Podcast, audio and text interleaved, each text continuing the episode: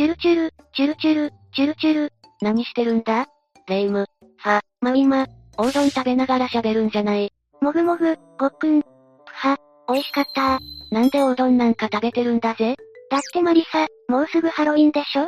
トリックオアトリートって年でもないし、ここは東方らしく、トリックオアトリート。そんなことよりおうどん食べたい。ってやるべきかなって。どうしてそういう理屈になるのかはわからないけど、お前がハロウィンに浮かれてるのはわかった。マリサも食べる？おうどん、まだあるんだぜ。でもせっかくのハロウィンだから、おうどんも雰囲気のあるところで食べたいな。それくらいは大人の私たちでも許されるわよね。雰囲気ってどんな？本当に出そうなところよ。犬鳴村みたいな。YouTube の規約も及ばないようなところにおまんじゅうが行って無事なわけないんだぜ。世の中には、世界レベルの金属地ってものがあるんだ。金属地？何それ？よし、それじゃあ今日はハロウィンのお化けも行かないような、世界七大金属地に連れて行って解説していくんだぜ。解説のお供におうどん食べる？いらん。1、チェルノブイリ遊園地。遊園地？爆心地じゃなくて？レイム、お前チェルノブイリを何だと思ってるんだぜ。おまんじゅうでも聞いたことあるわ。チェルノブイリって、事故があったところよね？チェルノブイリ。チェルノブイリ。なんとか事故。どうやら初めから説明した方が良さそうなんだぜ。チェルノブイリというのはウクライナ、元い旧ソ連の地名だ。旧ソ連？そこからなんだぜ。旧ソビエト連邦のことだ。今のロシアは1990年代直前までもっともっと大きくて、ウクライナとかベラルーシとか色々な国がソビエト連邦としてまとまってたんだ。とりあえず今回は、昔ソ連で今ウクライナってことが分かってればいいんだぜ。はじめちょろちょろ中パッパ。みたいなリズムね。覚えやすい。話を戻すぞ。旧ソ連はチェルノブイリに原子力発電所を作ってたんだ。当時は冷戦といって、アメリカとソ連が技術力と抑止力で互いが互いを牽制し合ってて、周りの諸外国は大迷惑を被ってたり、逆にウッハウハに潤ったりしてたんだぜ。潤うの？奈良白霊神社の敷地内にも、原子力発電所を作りましょ。お？そうなのか。日本に電力を売る程度の資産を持つのかいいことだな。ふふん永遠に神社をコンクリートで封印する覚悟があるのならな。え？封印 ?1986 年チェルノブイリで事故が起きたんだ。霊夢も覚えているんじゃないか？東日本大震災のもう一つの爪痕、福島原発事故のこと。え、チェルノブイリで起きた事故って福島原発事故みたいなものなの？誤解の内容に言っておくが、福島原発事故はチェルノブイリ原発事故に比べたら、への突っ張りにもならないレベルだ。原発の問題に触れると話がややこしくなるからとりあえず、世界で初めて原子力を得た人類が、世界で初めて事故を起こした、とだけ分かっていればいいんだぜ。うわぁ、大変そう。前例が何もないし1980年代ってことは、今より科学も何もかも進んでないんだから、福島原発事故の時みたいな対処はできなかったでしょうね。実際できなかったんだぜ。事故の程度を知るには最近の出来事を見ればわかりやすいんだぜ。そのためにレイム、このピンクの丸いものを見てくれ。こいつをどう思う？すごく、大きいです。いいだろ。これ積み立ての桃なんだぜ。フルーツ王国東北の中でも、特に桃が有名なのが福島なんだ。積み立ての桃はリンゴみたいにかじれて、カリコリ音がする。うぅ。めんつゆ吸ってたから甘いもの食べたくなっちゃった。マリサ、先っちょだけ。先っちょだけ。先っちょと言わず、全部食べるといいんだぜ。新鮮な桃を食べるときは、こうやって包丁の背中で吸ってやると、ほら、ペロンと。わー。真っ白な白桃。あん、おう、くえくえ、たくさんあるから。私も一口もらうぞ。カリコリカリコリカリコリ、美味しい。マリサ、包丁貸して、おかわり、カリコリ、ごくん。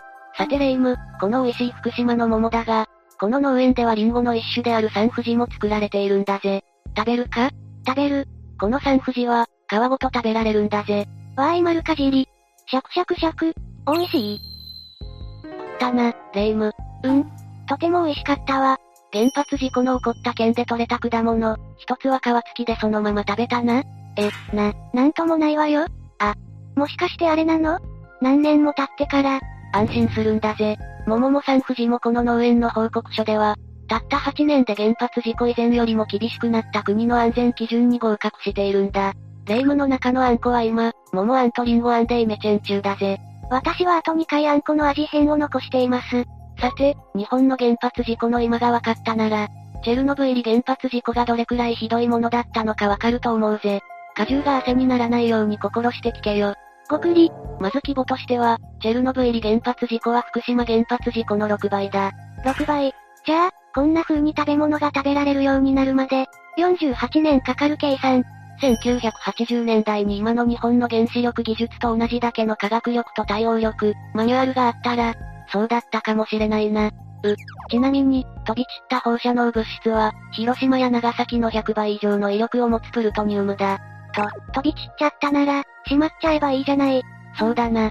実際プルトニウムはほっといても減るんだ。じゃあ、今はだいぶ減ったの？今から40年前近く出来事なんだから。2万4000年くらい経てば、半分になるぞ。はい ?2 万4000年くらい経てば、半分になるぞ。大事なことだけど二度聞きたくないわ。じゃ、じゃあ、まだ40年も経ってないから。ああ、ほとんどそのままだぜ。事故を起こした発電所はさすがにコンクリートで封印されてるけど、それでも100年経ったら放射性物質が漏れ出す。これがその写真だ。こんなに分厚いドームみたいなものを作っても、100年経ったら中の放射性物質が充満しすぎて漏れちゃうんだぜ。こんなに分厚いのに、発電所の近くの森は今も放射性物質の汚染のせいで赤い森になった。放射性物質は地面や苔に付着していく性質があるから、森のキノコにご用心なんだぜ。人が住まなくなった町には高濃度の放射性物質のせいで奇形が生まれているし、野生の王国では食物連鎖によって、どんどん放射性物質の濃度が高くなっている。こ、怖い。と、ここまでがチェルノブイリの話だ。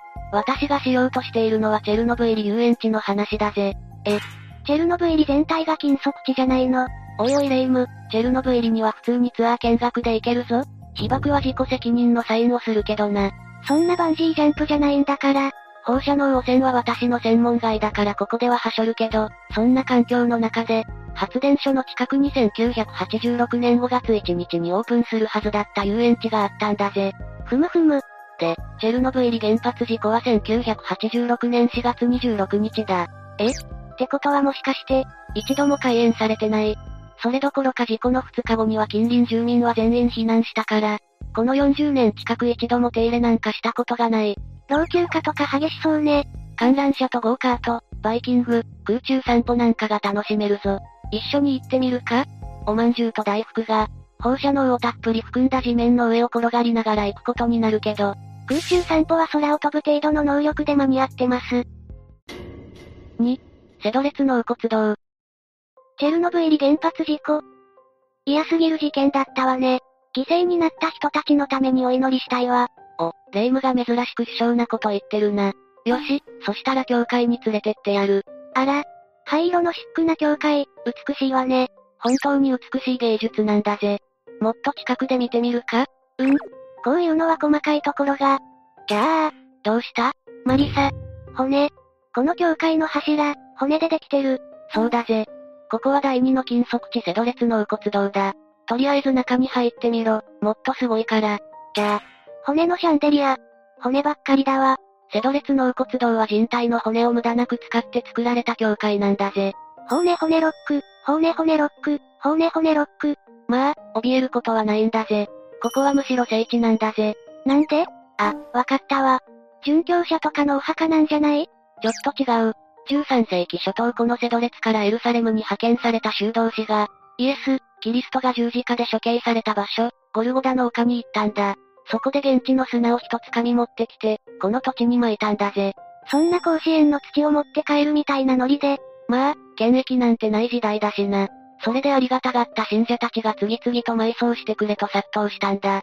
今で言うところのスピリチュアルスポットだったのね。そうだな。その54世紀にペストが大流行して、その犠牲者たちの亡骸もこの納骨堂に収められたんだ。さらにその後、フス戦争が勃発しその犠牲者たちもここに葬られたんだぜ。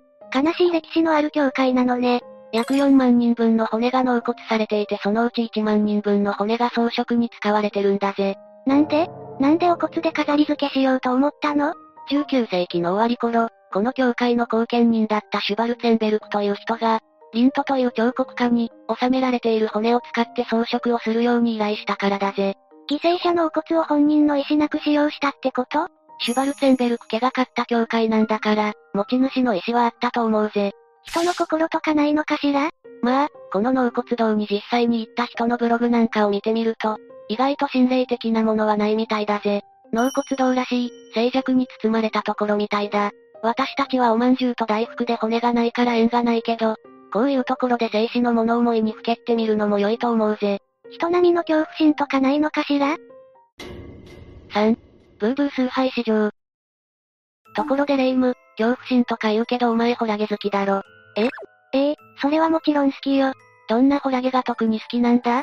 そうね、最近発売されたビレッジ、クラウドは、T ウイルスに感染するまでやり込みたいわ。つまりゾンビものが好きなんだな。それならここはきっと楽しい禁足地だぞ。楽しいけど禁じられてるって、ワクワクするわね。実はゾンビって実在するんだぜ。え？死者を生き返らせることが可能なの？正確にはそうじゃないんだぜ。もともとゾンビっていうのはハイチや東郷共和国なんかで信仰されていた、ブーブー教の宗教用語なんだ。細かいことははしょるけどゾンビパウダーなんかを使って悪い奴を懲らしめるんだ。ゾンビになると初期のバイオハザードシリーズみたいな、ゆっくりしてるゆらゆら動く状態になるんだぜ。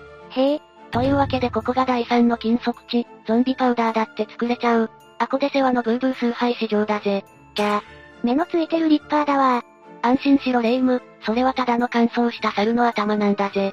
こっちには下水道にいそうなクリーチャーが。レイム、ただのネズミの干物なんだぜ。マリサ、猫ちゃんの頭だわ。ブーブー教の呪術の道具は、大体動物の頭か丸ごと小動物を乾かして使うんだぜ。あら？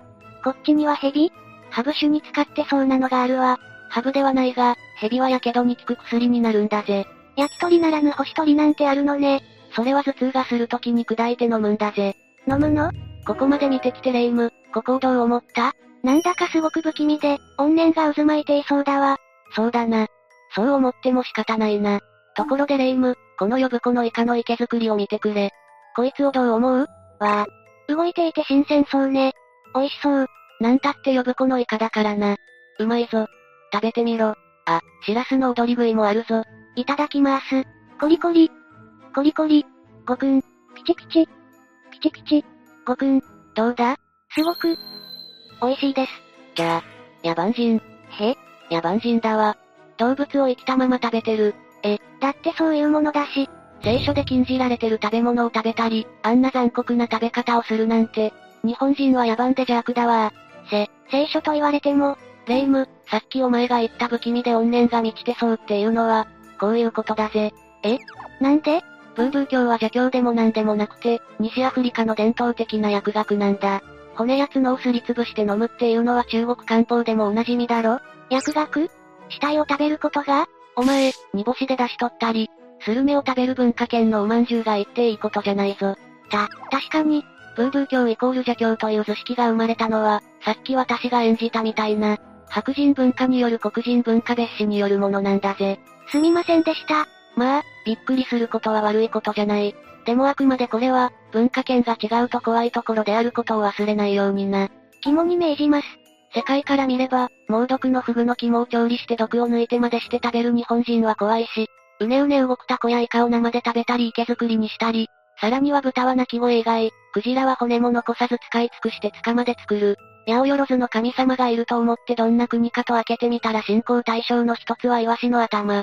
そんな規定列な民族、不気味で気持ち悪くて近づきたくないって思われても仕方ないんだぜ。日本人の食文化はこのチャンネルで取り上げるべき世界のミステリーの一つだった。4. ソチミルコの人形島。ここに来るまでにたくさんの命をいただいたから、ちょっと供養に行くんだぜ。今度も一見不気味に見えるだけの異文化の話なのかしら？そうだぜ。ここは溺れ死んだ少女の霊を供養するために作られた島なんだぜ。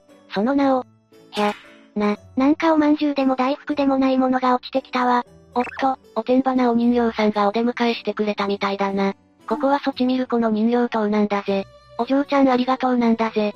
元いたところに吊るしといてあげるぞ。ちょ、ちょっとマリサ。吊るすなんてひどいじゃない。元通りにしてあげなさいよ。観光客がそんな態度だから足がもげちゃったりしてるのよ。何言ってるんだレイム。ここの人形はみんな吊るされてるんだぜ。え？手足も最初からもげていたり、目玉が飛び出していたりするものが多いんだぜ。最初から？20世紀、ソチミルコには昔から不可解な事故が起こることで有名な湖があったんだ。い、一気にミステリーじみてきたわね。ある日、ドン、ジュリアン、サンタナという人が湖で溺れている女の子を見つけたんだ。助かったの？いや、助からなかった。その代わり少女が持っていたらしき人形が落ちていた。ジュリアンさんはこの人形を使って少女の供養を始めたんだ。これが人形島の始まりだ。日本の人形供養とは違った流れなのね。そうだな、結構違いがある。その後ジュリアンさんは少女の霊が寂しくないように人形を集め始めた。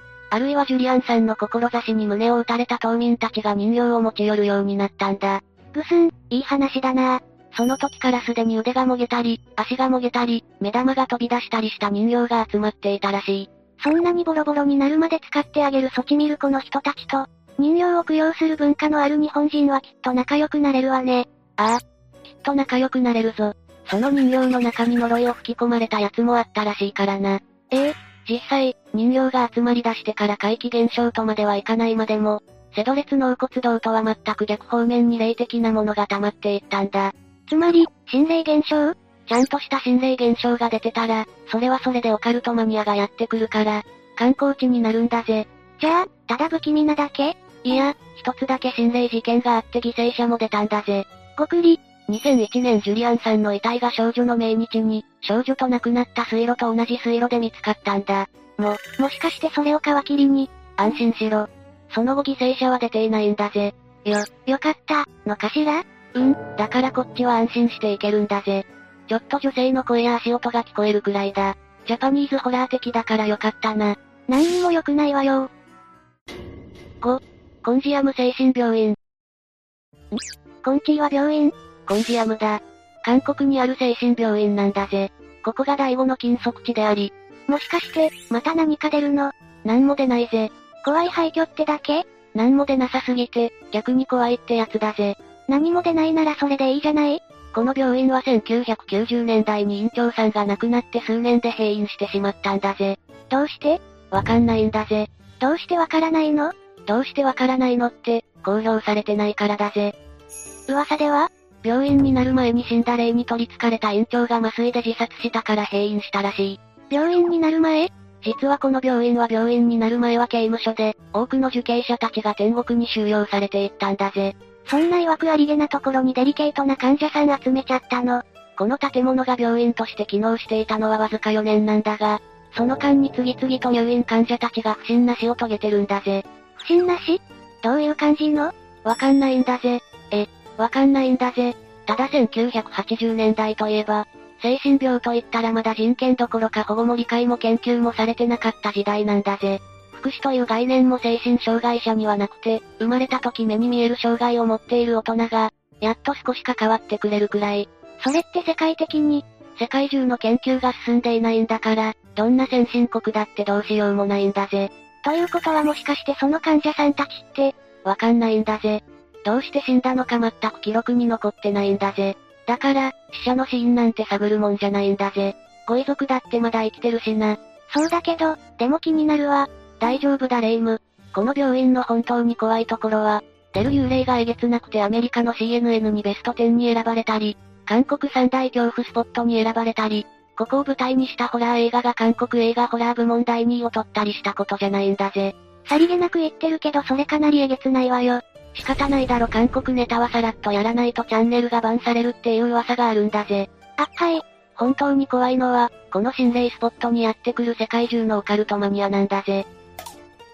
へオカルトマニア？夜中にゾロゾロやってきたり、大声で叫んだり落書きしたり酔っ払って騒いだり、今では1時間に1回、警察が見回りに来るレベルだ。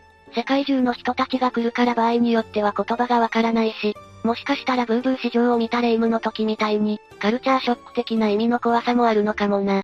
そ、それは確かに怖い。お化けより生きてる人間が一番怖いってよく言うけど、より正確には生きてる人間のやることが怖いんだろうな。マリサ、なんか副音声的に別の意味が含まれているような気がしたんだけど、店長が聞こえていた患者さんの例でも取り付いたんじゃないのか ?6、青木ヶ原樹海。世界には怖い建物がいっぱいあったわね。やっぱりオードンは、自然の中でチュルチュルするのが一番ね。おレイム、ちゃんと緑色の方の森でおうどん食べることにしたんだな。よしよし。あ、マリサ。